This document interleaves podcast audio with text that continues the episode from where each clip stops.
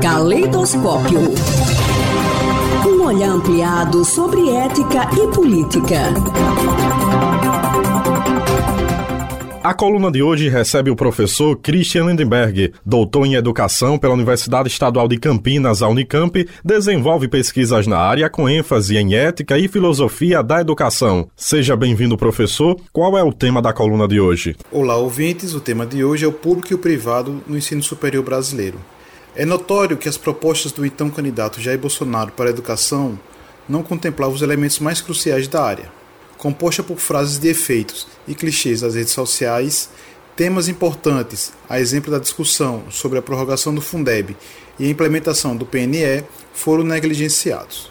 Após convidar ilustres desconhecidos para comandar o MEC, a exemplo do ministro Vélez Rodrigues, recentemente, duas notícias despertaram minha atenção. A primeira disse que integrantes do MEC se reuniram com a ABMES, entidade que representa as mantenedoras das instituições privadas de ensino superior, Concluído o encontro, Marco Antônio Barroso Faria, titular da Secretaria de Regulação e Supervisão do Ensino Superior, SERES, afirmou que quer implantar a autorregulamentação do ensino superior privado no país.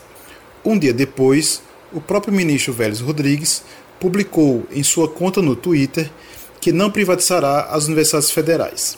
Entretanto, afirmou que elas serão mais transparentes, tornando público a destinação dos recursos que recebem Prometeu, inclusive, criar a Lava Jato da Educação. Até aí tudo bem.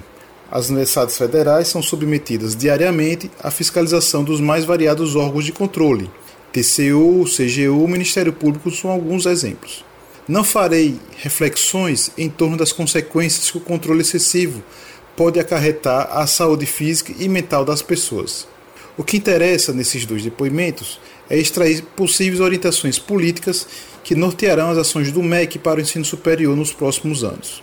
A partir deles, pode-se projetar que as instituições privadas terão liberdade plena para agir, da abertura de novos cursos até avaliação.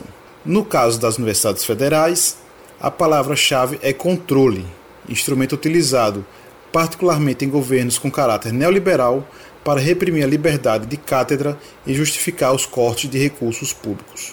Enfim, em um governo que muda de opinião em uma velocidade nunca vista antes, tecer comentários sobre o que foi dito pode ser perca de tempo. No entanto, caso não haja mudança de opinião, podemos ter, muito em breve, uma situação paradoxal no ensino superior. A liberdade plena para a iniciativa privada e controle estatal forte para o setor público. Aguardemos. Um abraço e até a próxima. Caleidoscópio olhar ampliado sobre ética e política.